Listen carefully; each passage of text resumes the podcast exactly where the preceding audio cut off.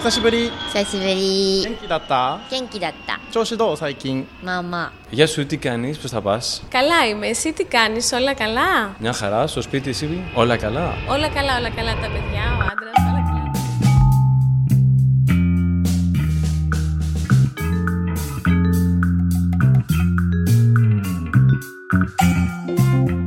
En ce premier jour de déconfinement en France, j'ai une pensée particulière pour tous ceux qui, comme ma petite famille, vont continuer une sorte d'auto-confinement, le temps que les chiffres et les données soient encore plus rassurants qu'actuellement. Bien sûr, pour que l'économie Bien sûr, pour que l'économie ne s'enlise pas plus dans le monde entier, il faut que l'activité reprenne. Mais n'est-ce pas trop tôt face à la menace de ce virus meurtrier? Chacun peut penser ce qu'il veut. Certains territoires, en tout cas, ont choisi de ne pas faire de confinement du tout. C'est le cas de Hong Kong, où j'ai retrouvé un serial expat. Le retour en France, il sait ce que c'est, le départ aussi. J'ai voulu lui donner libre antenne parce qu'il essaie de comprendre, et depuis bien longtemps, le monde qui change. Bien avant que ce Covid-19 ne donne son coup de pouce à notre prise de conscience de la gravité de la situation.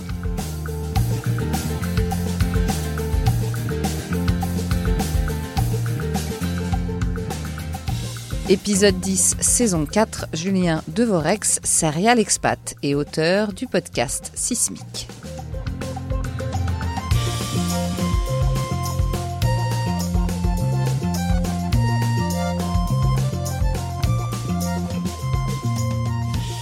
Bonjour Julien.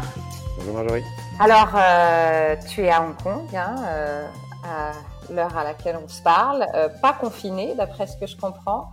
Mais avant de parler euh, de la crise actuelle, on va parler du sujet du podcast, c'est-à-dire euh, le retour en France.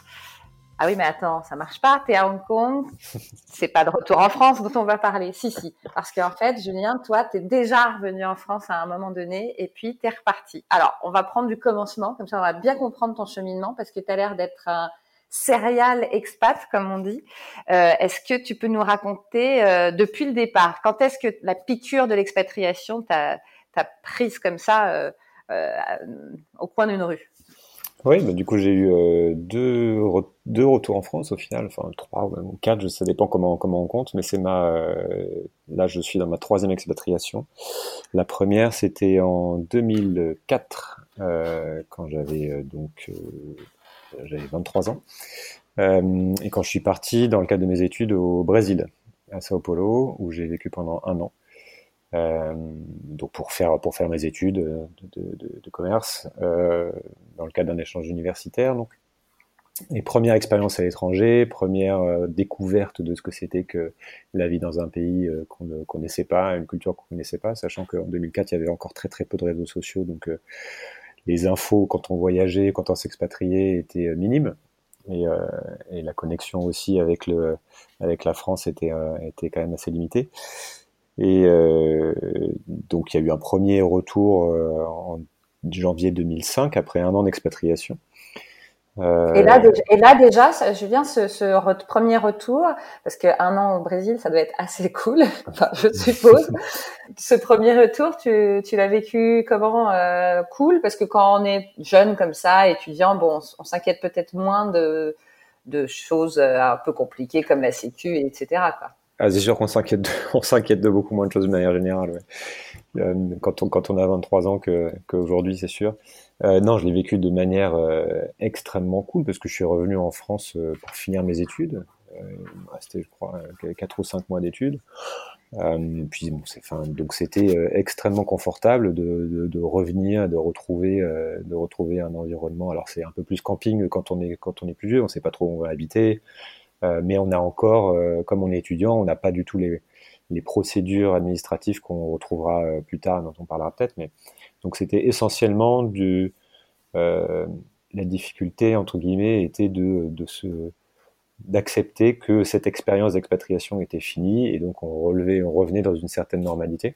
Par contre, j'avais très vite envie de repartir. Ouais, alors du coup, 2010 quand même, tu as attendu 6 ans pour euh, cette fois aller à Hong Kong, c'est ça? C'est ça. Euh, alors tout de suite, donc revenu en France en 2005, mon, mon idée c'était vraiment rapidement de d'essayer de repartir, d'ailleurs d'essayer de repartir au Brésil. J'avais pour aider de trouver mon, mon premier emploi là-bas, ce que j'ai pas réussi à faire. Donc j'ai commencé ma carrière à, Paris, mais je m'étais dit que évidemment je voulais voir autre chose, je voulais euh, découvrir d'autres cultures, euh, que j'avais j'avais pris goût à ce à cette vie de hors des hors de tout repère, cette possibilité de découvrir à chaque week-end, chaque instant euh, des, des, nouvelles choses. Et le retour et la vie en France me paraissait un peu moins aventureuse entre guillemets, et ça m'a vite manqué. Donc, donc je savais que j'allais repartir. Et je m'étais fixé, euh, je sais pas pourquoi, je m'étais dit que je ne voulais pas fêter mes 30 ans à Paris, en France, et que ah ouais. je prenais ça vraiment. Ouais, c'était, euh, je, je, me suis dit, ça serait vraiment un échec que de, euh, que de un échec personnel que d'être euh, que d'être à 30 ans à Paris, alors qu'il y a il y a tant de choses à découvrir, tant d'expériences à voir. Et donc je m'étais dit en 2009, c'était vraiment devenu un, un quelque chose qui était très présent dans, dans, mon esprit, dans la manière dont je me projetais, c'était de, je m'étais dit, il faut que je reparte. Tu nous as pas dit ce qu'était ta carrière? euh, Ma carrière, c'est une carrière euh, assez classique dans des euh, grosses boîtes françaises, euh, type, euh, alors essentiellement dans le luxe au départ, donc j'ai fait, pour faire court, j'ai fait Club Med, Chanel, Publicis, autour du métier du marketing et du digital. Donc là, tu te dis, il faut que je parte quelque part, et tu ouais. C'était vraiment devenu presque une obsession, je me sou... si je me souviens bien, c'était ça, ça, devenait presque maladif. C'était, je m'étais mis une pression de dingue à me dire non mais je, je passe à côté de ma vie si euh, si je suis encore là. Euh, j'avais pas réussi à repartir au Brésil, j'avais pas réussi à repartir euh, vivre dans, dans notre ville, donc j'avais commencé ma carrière presque par défaut en France. Et je me dis ok, ça fait 4 ans, 5 ans que je suis là. Euh, je, je, il y a des opportunités ailleurs, il y a, des régions entières qui se développent, l'Asie qui accélère, etc. Et en 2009, je me souviens que c'était, je m'étais mis en tête que d'aller dans une grande ville. Donc j'étais parti une semaine à New York et une semaine à Hong Kong pour visiter, pour voir, pour voir si ça me plaisait. Et j'étais, je suis tombé amoureux de, de, Hong Kong vraiment en dix jours, je crois. Et euh, je me suis dit ok, c'est ici que je veux vivre. Et euh, je, m'étais, je m'étais fixé une, une, une, deadline, une limite pour vraiment euh, me dire ok, si je si j'ai pas trouvé une, un, un, boulot là-bas, je démissionne. Et euh, j'avais monté tout un projet qui était de partir pendant un an en voyage euh, sans prendre l'avion, de prendre le transsibérien, faire la Chine, etc. et, euh, et, finalement, ça s'est fait via le, via le boulot. Et euh, donc, j'ai pu débarquer dans des conditions assez confortables à Hong Kong en euh, septembre 2010. Et là, je suis resté jusqu'à janvier 2015, donc euh, quatre ans et demi. Ouais, une belle expatriation, et c'était assez différente forcément de l'expérience du, du, Brésil, mais, mais on retrouve aussi beaucoup de, de choses qui, enfin, je retrouvais beaucoup de choses qui m'avaient plu et qui m'avaient manqué. C'était le, bah, le, un pays tropical, la plage, parce que Hong Kong est une ville de plage, qui est, ce, qui est, ce qui est très peu très peu connu. On voit ça comme une, vraiment quelque chose de très très urbain. C'est le cas, c'est très dense, mais il y a aussi euh, la plage euh, tous les week-ends. Il y a euh, la forêt tropicale, beaucoup de beaucoup d'outdoor, beaucoup de marches, etc. Donc une ville extrêmement ouais. agréable à vivre, extrêmement festive aussi euh, à un âge où j'avais encore le goût de, de, beaucoup sortir et de faire la fête. Voilà, c'est puis très très intéressant professionnellement parce que ça, je mettais le pied sur euh, en Chine et puis sur euh, en Asie surtout. Donc euh, j'ai eu la chance d'avoir un, un, travail qui m'a permis de découvrir tous les toute l'Asie, le Japon, la Chine, les pays de l'Asie du Sud-Est, etc., la Corée, et donc une chaque, chaque, instant une découverte tout cas professionnellement, une découverte de nouveaux marchés, une découverte de nouvelles manières de bosser, de nouvelles cultures, de, de nouveaux défis à relever, etc. Donc c'est extrêmement riche. Et pourtant, en 2016, tu décides de rentrer en France? J'ai pas décidé de rentrer en fait. J'ai décidé de partir. J'ai décidé de, de, quitter Hong Kong pour prendre une année sabbatique parce que j'en avais euh, finalement, euh, je, je, trouvais le rythme de vie assez fatigant avec très très peu de vacances. Euh, j'avais quatre semaines de vacances. Je crois que ma, ma femme en avait, avait deux semaines de vacances par an. Donc forcément quand on vient de France et qu'on a quand on est cadre et qu'on a les RTT à 7 semaines ou 8 semaines, ça fait une petite, une petite différence. Ah, oui. Donc une vie beaucoup plus fatigante. Et puis j'avais l'impression vraiment d'avoir le nez dans le guidon. Et, et j'ai commencé à ouvrir des sujets aussi qui m'ont fait dire, à creuser les sujets que, que, je, que je creuse encore aujourd'hui, on y reviendra, mais qui m'ont fait dire que j'avais quand même pas mal d'œillères et que je voulais soulever ces œillères pour euh, penser la suite de ma carrière et puis pour euh, pour voir pour voir autre chose quoi. Je me suis marié entre temps et on a décidé de tous les deux de quitter nos, nos boulots et de partir euh, de partir voyager et de partir surtout nous poser à différents endroits. Donc on est parti pour faire court trois mois en trois mois en Amérique centrale. Euh, Mhm. Puis on était en Mal d'Europe, donc on, on est revenu euh, passer un mois en Italie, puis un mois dans les îles grecques en septembre, et puis après on était en Mal d'Asie, donc on est parti un mois euh, en Thaïlande et en Birmanie et un mois en Nouvelle-Zélande. Et à un moment donné, pendant ce voyage, il a fallu bien décider où est-ce qu'on allait poser nos valises. Et euh, ça a été il y a pas mal de réflexions au départ. Moi, je voulais pas vraiment rentrer en France. C'était pas dans les plans, en tout cas, en quittant Hong Kong.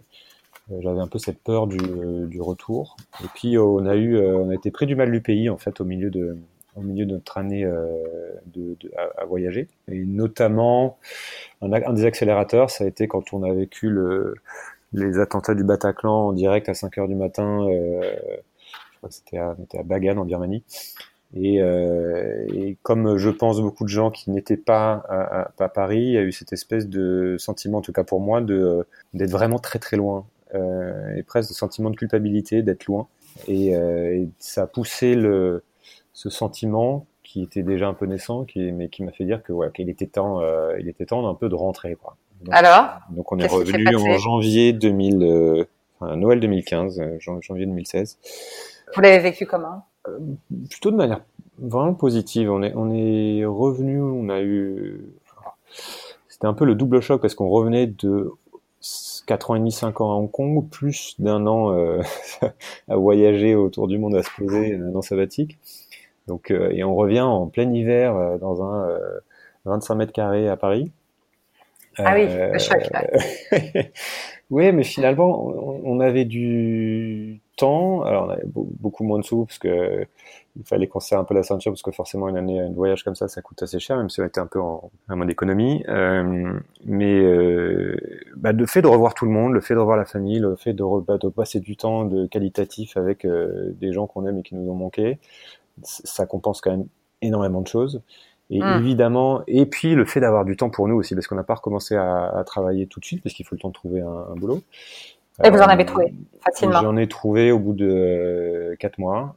Ok. Euh, mais je m'étais dit, en fait, j'avais pas envie de chercher de, activement. J'avais surtout envie de rencontrer du, du monde. J'avais envie de, de, de redécouvrir, euh, de, de, de voir des nouvelles têtes, de rencontrer du monde euh, dans des milieux euh, que je connaissais pas, peut-être des gens plus jeunes. Donc, on a fait des formations, on a, on a traîné un peu dans les euh, l'écosystème start-up un peu naissant parisien pour essayer de, de rencontrer de, de rencontrer du monde. Et on a rencontré du monde. Et euh, ça s'est fait un peu, euh, un peu tout seul en fait par réseau. Et euh, ma femme, elle, elle, elle s'est reconvertie, elle a profité pour changer de carrière. On en a profité, on en a profité aussi pour faire un premier enfant. Puis ça s'est, et puis on a profité aussi, je me souviens au début, pour prendre du bon temps. C'est-à-dire que des choses qu'on n'avait pas à Hong Kong, euh, c'était une vie culturelle riche, euh, qui est quand même, ce qui est quand même incroyable en France, en particulier à Paris, c'est euh, la, la diversité, et la richesse de la culturelle qu'on oublie dont on, parfois on oublie de profiter quand on est quand on est à Paris mais donc voilà. On a pris, on a pris la carte d'abonnement euh, cinéma et on allait au cinéma euh, trois fois par semaine euh, Ah ouais. et, et- et puis puisque finalement en fait, ça coûte ça coûte presque rien quand on quand on est à ce mode-là et on a profité on a pris du temps pour nous. Donc c'était plutôt une période très agréable même si effectivement il y a des y a des galères administratives à gérer il y a le retour en France qui est pas simple parce que bah il y a tout un tas de trucs à gérer ils n'arrivaient pas à nous retrouver les même les impôts n'arrivaient pas à nous retrouver euh, il faut le temps de réactiver la sécu, euh, ce que- chose, chose qu'on n'avait pas forcément anticipé. Mais bon, quand on n'a pas d'enfant et qu'on est en bonne santé, c'est relativement euh, confortable.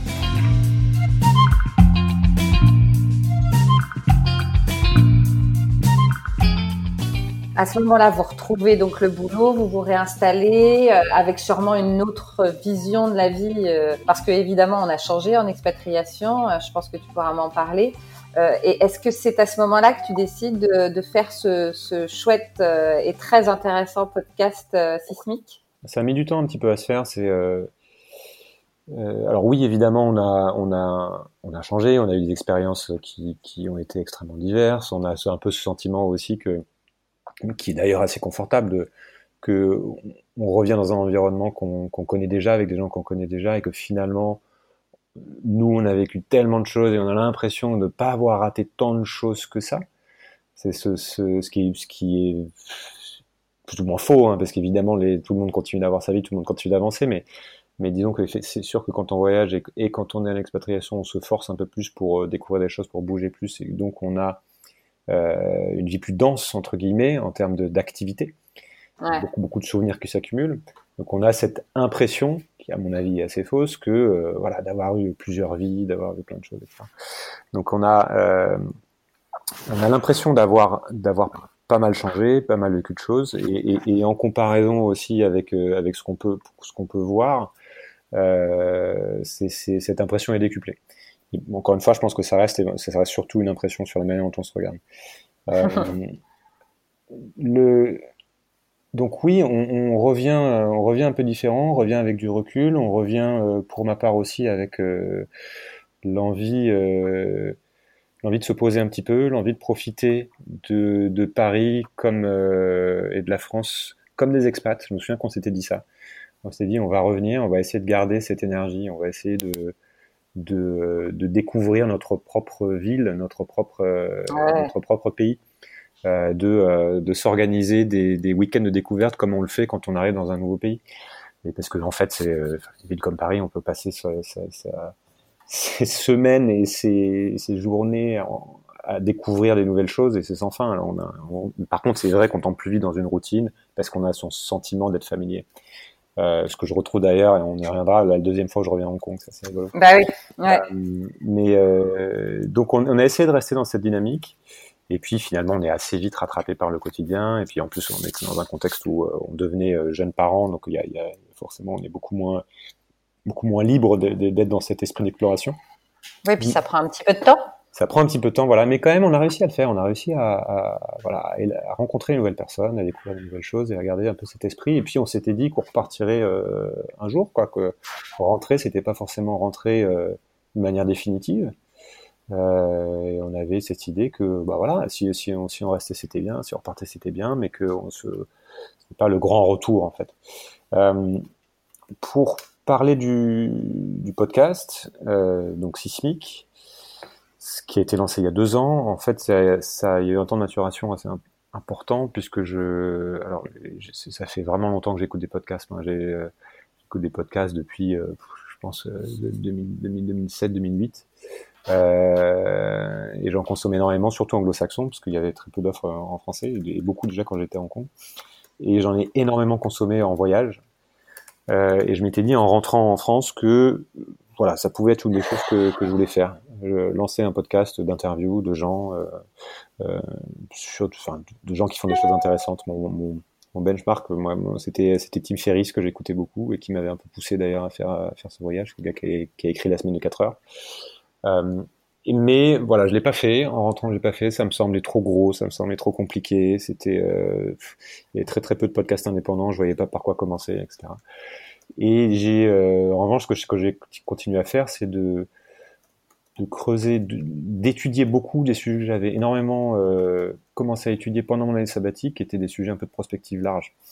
Euh, une des prises de conscience que j'ai eues avant de avant de partir à Hong Kong et que euh, qui s'est vraiment précisé pendant le pendant le voyage, avant de partir de Hong Kong, précisé pendant le voyage, c'était que que cette, cette, ce sentiment en fait d'accélération du monde, cette, cette idée que euh, on ne comprend plus rien en fait à ce qui se passe autour de nous, euh, et que c'est extrêmement difficile d'appréhender l'ensemble de, de, la réalité, l'ensemble des évolutions. Moi, dans mon boulot, j'ai été confronté à ça via la technologie et via le, ce qu'on appelle la la transformation digitale qui est en fait euh, bah, comment la comment la technologie l'adoption des, technologies a, a, complètement bouleversé les habitudes enfin la manière dont fonctionnent les boîtes Uh-huh. Et euh, donc j'étais confronté à ça au quotidien, et je devais en parler au quotidien, expliquer comment le monde changeait et qu'il fallait ouvrir les yeux, etc. Ce dont je n'avais pas conscience, c'est que c'était le cas sur à peu près tous les sujets. Et, euh, ouais. et donc j'ai découvert les sujets, la problématique environnementale, la problématique du, du changement climatique. Enfin, j'ai découvert. J'ai vraiment pu les creuser, et surtout j'ai j'ai pris conscience de la gravité de des choses en fait, et, la, et, de, de tout ce qui se jouait j'en ai pris conscience encore plus en voyage, en, en étant témoin de tout ça visuellement. Voilà, quand on voyage sur des, quand on voit, quand on va dans, sur des endroits où la plage a été bouffée, mmh. on dit qu'il y avait 15 mètres de plage en plus euh, dans les, dans les, euh, en Amérique latine, là, qu'il y avait 15, 15 mètres de plage en plus euh, il y a, il y a 3 ans, que quand on voit la pollution plastique partout, quand on voit le, le, le tourisme de masse, enfin, auquel on contribue, hein, Ouais, ouais, bah ouais. Il y avait vraiment, voilà, il y a eu ce truc de dire, putain, Mais euh, ouais, en fait, ça va venir beaucoup plus vite que ce que je crois, et, euh, et j'ai vraiment envie de comprendre, et j'ai envie d'en parler, et j'ai envie de creuser tout ça, et euh, d'être un peu moins naïf, et un peu moins d'être un peu moins dans ma dans ma bulle. Ouais. Donc, donc j'ai continué de faire ça. J'ai fait en France un truc qui s'appelle l'Institut des futurs souhaitables, qui est un cycle de formation très très bien, qui, qui sont des conférences en fait dans les où on, a un certain nombre d'intervenants qui viennent nous parler de, euh, bah, tout ça en fait, de l'évolution du monde accéléré et de tout ce qu'on ne comprend pas. Euh, ce sont des sujets dont on parle un peu plus depuis 2-3 ans, euh, qui ont été vulgarisés, mais dont on parlait assez peu encore il y a, a 5-6 ans en dehors des, sphères des gens qui étaient vraiment intéressés par ça. Et, euh, et puis au bout d'un moment, je me suis dit, bon, les gens en ai marre, je vais lancer mon truc. Euh, je- j'ai envie de partager tous ces sujets-là que je creuse. J'ai envie d'être un petit peu, euh, un peu moins seul aussi dans les conversations que je pouvais avoir sur ces trucs-là, euh, que ce soit avec ma famille ou avec, euh, avec des collègues ou certains amis, euh, et, euh, et d'être pas, et plutôt que de les porter avec des, des au travers de longues discussions, de longs débats, de longs argumentaires, de, de, de mettre ça à disposition, de proposer aux gens de les écouter et après d'en parler. Ouais. Euh, donc c'est ce que j'ai fait. J'ai lancé en avril euh, 2018, euh, premier épisode, qui était un épisode sur euh, un peu un peu dark sur euh, les risques d'effondrement euh, systémique euh, avec Vincent Mignereau. Et puis c'est parti de là et ça a bien ça a bien bien tourné. Mais oui, c'est fou, hein, ça a beaucoup de succès, alors que c'est euh, euh, pas toujours évident les sujets dont tu parles, et, et pourtant c'est passionnant. On passe euh, trois quarts d'heure, une heure à écouter euh, des gens euh, hyper pointus sur leur sujet. Je dois dire que je, je t'en parlais, celui avec Monsieur Sabatier, c'est ça? Oui. Euh, Un économiste, il est économiste Oui. sur euh, sur la crise économique euh, on est qu'on est en train de vivre en ce moment euh, euh, à cause de la crise sanitaire. Ça m'a, c'était choquant. Vraiment, hein. j'ai tout de suite été voir mon compte en banque pour voir dans quel état il était, et, euh, et en même temps euh, hyper, euh, bah, m'apprenant beaucoup de choses. Euh, parce que je décidais de pas regarder la télé ou, la ou la, d'écouter trop la radio euh, pendant ce moment. Et du coup voilà je me m'informe euh, grâce à des podcasts comme le tien. Euh, ça me ça me fait venir justement à cette situation actuelle parce que alors on était encore en France au moment où donc en 2018 tu fais ton podcast. Et puis là tu es reparti il y a pas si longtemps que ça à Hong Kong on se parle euh, de Hong Kong. Est-ce que tu peux nous dire, avant de nous dire pourquoi tu es retourné là-bas, euh, quelle est la situation à Hong Kong? Comme- Comment ça se passe? Bah écoute, ça se passe bien entre guillemets. Il y a presque ce sentiment de pas de culpabilité, mais vraiment de distanciation par rapport à ce que d'autres peuvent vivre, notamment en, France, euh, parce que la manière dont on vit la chose ici est finalement un peu atypique. On, a été évidemment en étant en Chine, où même s'il y a toujours une frontière avec la Chine, il y a à Hong Kong pour ceux qui savent pas, il y a toujours une frontière, donc euh, c'est pas c'est pas complètement euh, ouvert et donc la, manière de traiter le sujet est pas est, différente et la manière de compter est différente. Euh, mais étant à côté de la Chine, on a été confronté au sujet très tôt. Euh, donc dès, dès les premiers signes, dès qu'on a commencé à en, parler à Wuhan, je crois que enfin, juste en janvier, enfin le truc c'est commencé à être, ça dans, les médias mainstream comme on dit, c'était début janvier. Euh, nous on était tout de suite confrontés à ça, et puis en tant qu'expat, bah, forcément on avait les gens, euh, euh, les amis d'ailleurs, notamment de France, qui, prenaient nos nouvelles et qui nous disaient qu'est-ce qui se passe, c'est quoi ce truc, j'espère que ça va, où vous en êtes? Et ça semblait, tout le monde s'en souvient, en janvier, ça semblait très très très lointain. Et on pensait que ça allait être comme le SARS en 2003, quelque chose qui n'arriverait jamais à, toucher le reste du monde. Et donc on était, nous on venait d'arriver, hein, est, on est arrivé, euh, on est arrivé ici vraiment en plein, euh, voilà, au début de l'année, donc euh, on venait d'arriver et on se demandait ce qui se passait. on se disait bon bah super, super le timing, merci. Euh, on quittait les, les, on a quitté les grèves en France euh, et on arrive dans le, donc qui était très compliqué pour, tu t'imagines, pour réparer un déménagement. Et on arrive euh, dans une situation où dès, dès fin janvier, en fait, les écoles ont été fermées et tout un tas de choses ont été fermées. Donc on s'est retrouvé bah, avec notre fille de 3 ans sur les bras à devoir, gérer. Et, euh, puis euh, très rapidement, ça s'est exporté. Assez rapidement, ça s'est exporté. Et aujourd'hui, on est plutôt dans une situation inverse, c'est-à-dire qu'on est, on se sent privilégié vraiment d'être ici. parce que Hong Kong est un des territoires qui a le mieux géré la situation. Il y a eu que, en tout et pour tout, depuis le début de l'épidémie, ici, je crois qu'on est à 4 morts pour une population de 7 millions d'habitants. Et il n'y a pas eu de confinement. C'est fou, hein. C'est fou, et ça s'explique de, différentes manières, hein, mais euh, donc nous, on a les, les, très très tôt en fait, hein, pour les, passer rapidement là-dessus, mais très très tôt, ce qui s'est passé, c'est que les, euh, la population, même plus que les autorités, la population a pris le truc sérieusement parce qu'ils ont ont le traumatisme d'une épidémie qui était très forte à Hong Kong, qui avait fait plus de 400 morts en 2003, qui était donc le SARS. Et donc très très tôt, la population, voyant que ça venait de Chine et que c'était un port de contrôle en Chine, a, a, demandé à ce que les frontières avec la Chine soient fermées de manière euh, ferme, et notamment une grève du personnel hospitalier qui, a exigé du gouvernement que ça se passe parce qu'ils se sont dit on pourra pas tenir. Donc le gouvernement a fini par réagir, presque un peu tard, et mais donc fin janvier, le, les écoles ont été fermées, les, les, tout ce qui est administration a été fermé, on leur a demandé de bosser à distance, tout ce qui est euh, lieu public fermé a été fermé, et donc voilà. Donc il y a eu une espèce de, mais sans qu'il y ait de confinement. Et très très très tôt, toute la population de la ville s'est mise à porter des masques là où on disait que ça servait à rien, y compris d'ailleurs parmi la population expat, tout le monde euh, se disait mais non ça sert à rien, donc il y avait que les expats euh, blancs qui ne portaient pas de masque pendant un certain temps, euh, mais euh, mais c'était pas grave entre guillemets parce que tout, le reste de la population hongkongaise vraiment portait des masques. Et c'est prises de température partout, euh, c'est euh, désinfectants partout. Euh, voilà, donc ça, ça se fait petit à petit, mais voilà. Donc, le, truc, c'est très peu propagé.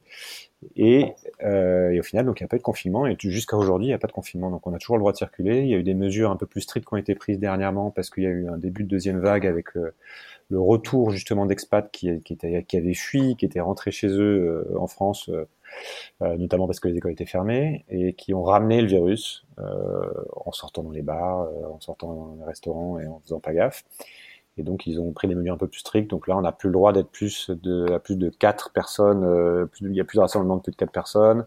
Ils ont fermé tout ce qui est euh, lieu de rassemblement extérieur, type jardin d'enfants, etc. Et mais toujours pas confiné. On a toujours le droit de circuler. Et l'école? L'école toujours fermée. École, école toujours fermée, mais euh, mais voilà, il y a, tout le monde, les gens continuent de sortir. Là, c'est un, une superbe journée aujourd'hui, donc euh, les gens se sont rués euh, sur les plages et dans les dans les parcs euh, nationaux, faire des balades en montagne, etc.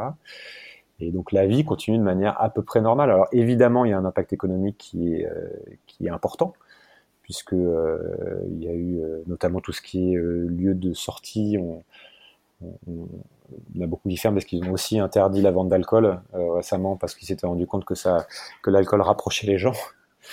Et que donc euh, donc ça c'est ils ont ils, ont interdit ça. Mais euh, donc beaucoup de business souffrent. Mais après l'autre particularité de Hong Kong c'est qu'il y a c'est une ville qui a beaucoup beaucoup beaucoup d'argent beaucoup d'excédents budgétaires et qui donc qui aussi a les moyens de soutenir les business de manière forte et en cash quoi. Du coup, tu regrettes pas d'être parti euh, de France? Sur cette question-là, non, absolument pas. Hein. C'est euh, de toute façon, c'est une situation qui est à peu près mondiale, mais c'est sûr que quand on, on, est dans une situation, nous, en tant qu'expatriés ici, extrêmement confortable par rapport à la situation dans laquelle on aurait été en, tant que famille euh, dans notre petit appartement parisien. C'est sans comparaison. Donc on, euh, donc oui, on se sent extrêmement chanceux. On peut toujours, euh, on peut, on peut sortir tous les jours se balader.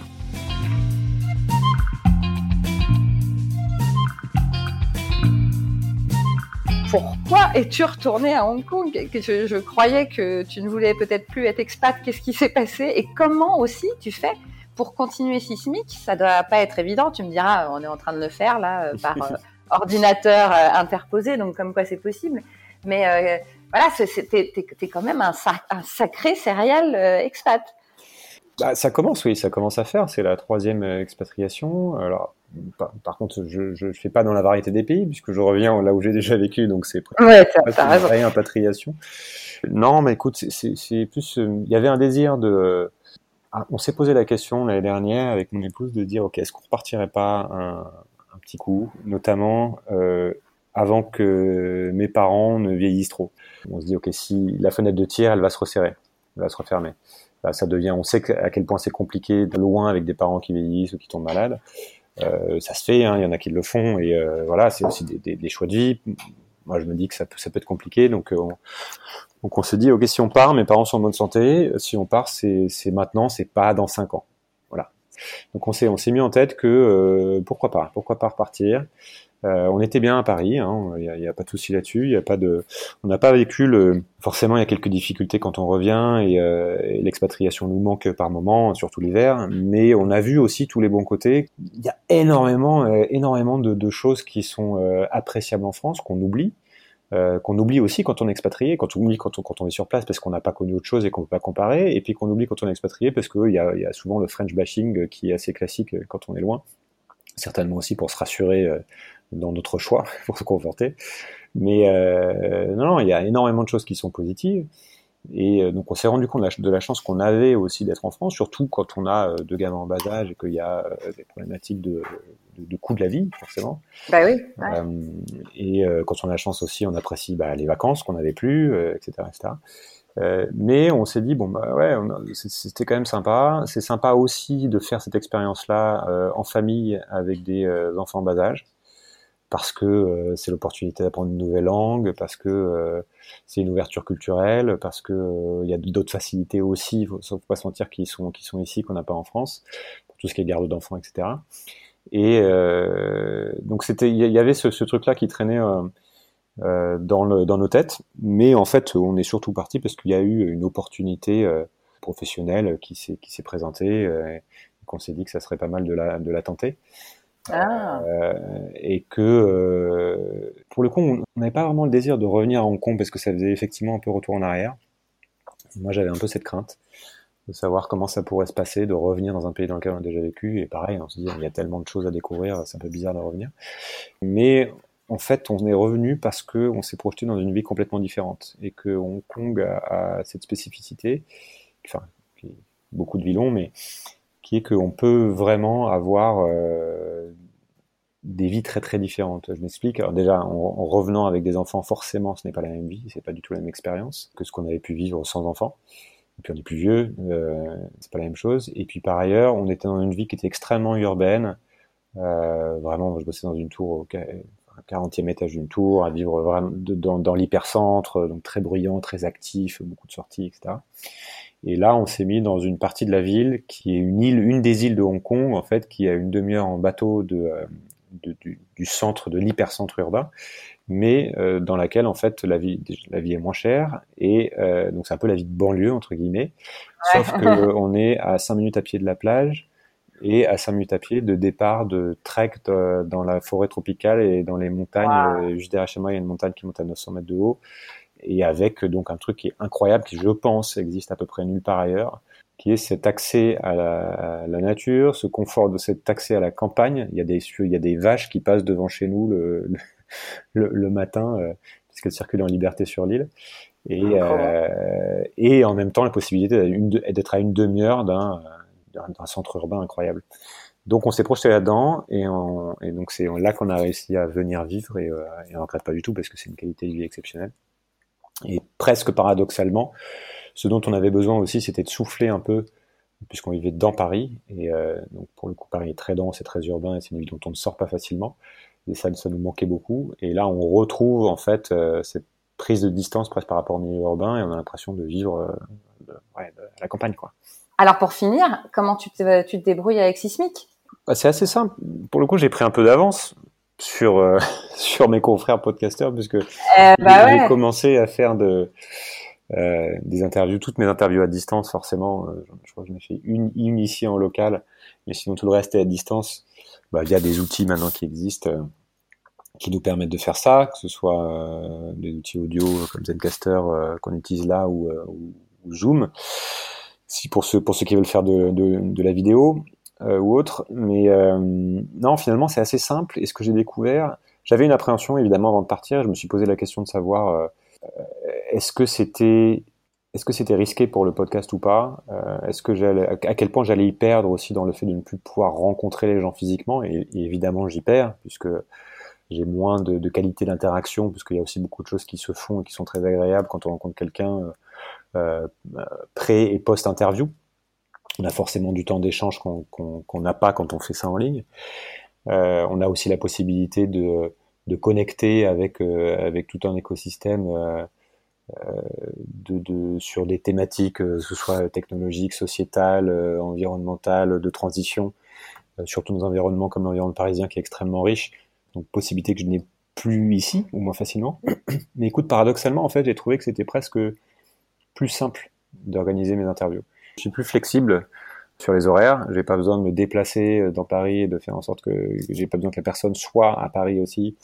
Euh, donc, euh, il y a un décalage horaire de, de 6 ou 7 heures sur la saison, mais donc ça se fait, ça se fait très très bien. Et alors là, pour le coup, depuis que tout le monde est dans la même situation, euh, bah c'est euh, ce confinement n'a rien changé pour moi euh, dans par rapport à Sismic. La seule problématique que ça change, c'est une problématique de langue en fait. C'est-à-dire que j'ai la question que je, je me pose aussi, c'est de savoir à quel point je reste sur le français, puisque quelque chose que que j'essaie de faire avec Sismic, c'est d'aller chercher des, des, points de vue différents.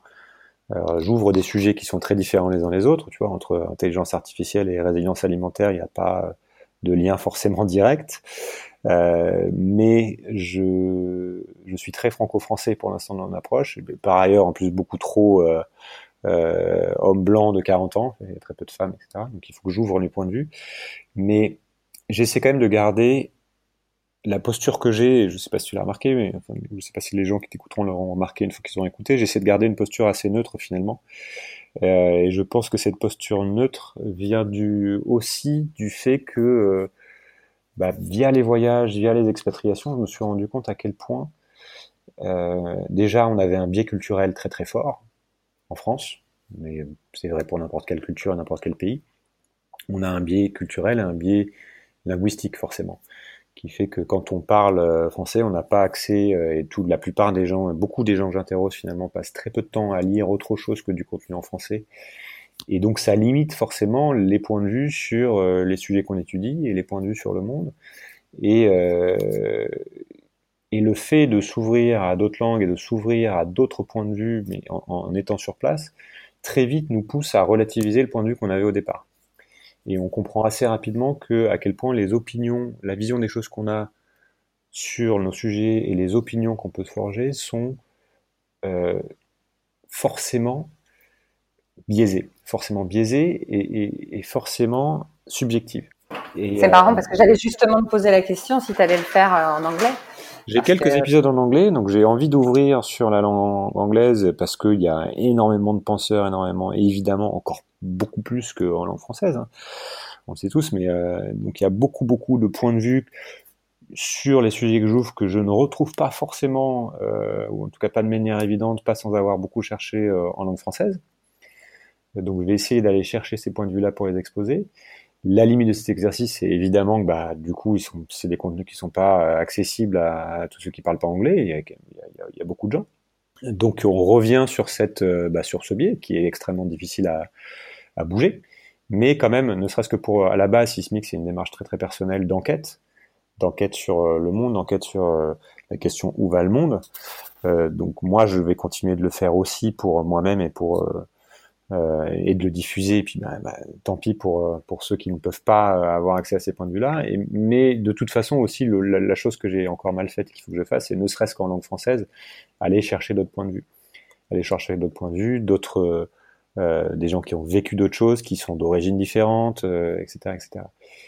Voilà, mon, point, c'est de dire que je, pense que ce que par rapport à Sismic et par rapport à la manière dont je mets les interviews et au choix du sujet que je vais ouvrir, je, mes expériences d'expatriation m'ont apporté cette, euh, ce souci d'ouverture et ce, ce, souci de me rendre compte que, c'était très difficile de donner raison ou tort à, quel, à, quelqu'un, en particulier sur son, sur son opinion.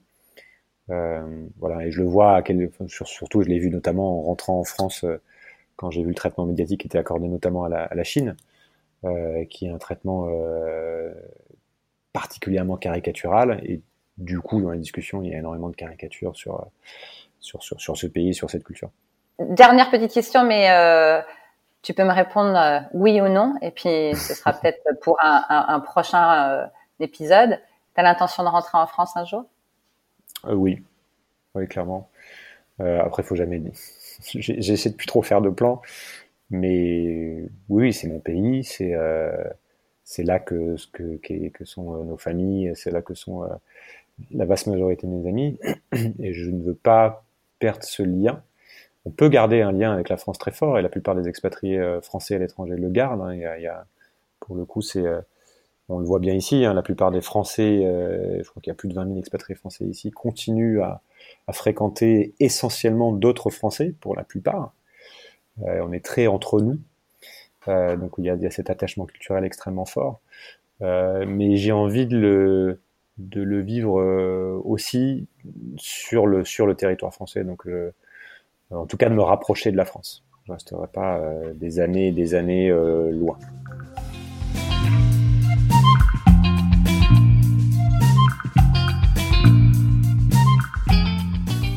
J'aimerais dès à présent euh, remercier tous ceux qui m'ont parlé, comme Julien, de leur vie d'expat et d'ex-expat pendant deux ans. Remercier aussi tous les auditeurs, bien sûr, les auditeurs fidèles de partout dans le monde, d'avoir écouté et partagé toutes ces paroles d'expat et ex-expat. Et j'espère que ça leur a servi pour parfois se sortir euh, de situations euh, agréables ou désagréables. Oui, vous me voyez venir. Oui, oui, oui. En deux ans et quatre saisons, j'ai tenté d'explorer la France à travers nos yeux d'ex-expat et de répondre à tous ces questionnements. Mais ça va faire cinq ans que je suis rentrée en France et je crois que mon statut d'ex-expat est désormais clairement derrière moi.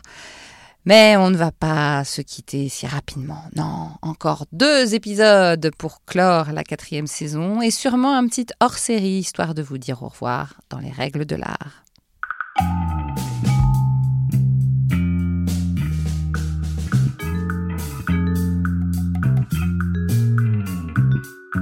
Ex-Expat le podcast, c'est sur toutes les plateformes d'écoute. Apple Podcast, Google Podcast, Deezer, Spotify et bien d'autres. Merci pour votre fidélité. N'hésitez pas à faire passer le podcast à tous ceux qui sont encore à l'étranger ou tous ceux qui veulent rentrer ou tous ceux qui sont rentrés en France. Et bien sûr, on se retrouve sur Facebook, Instagram, LinkedIn, Twitter, partout dans le monde.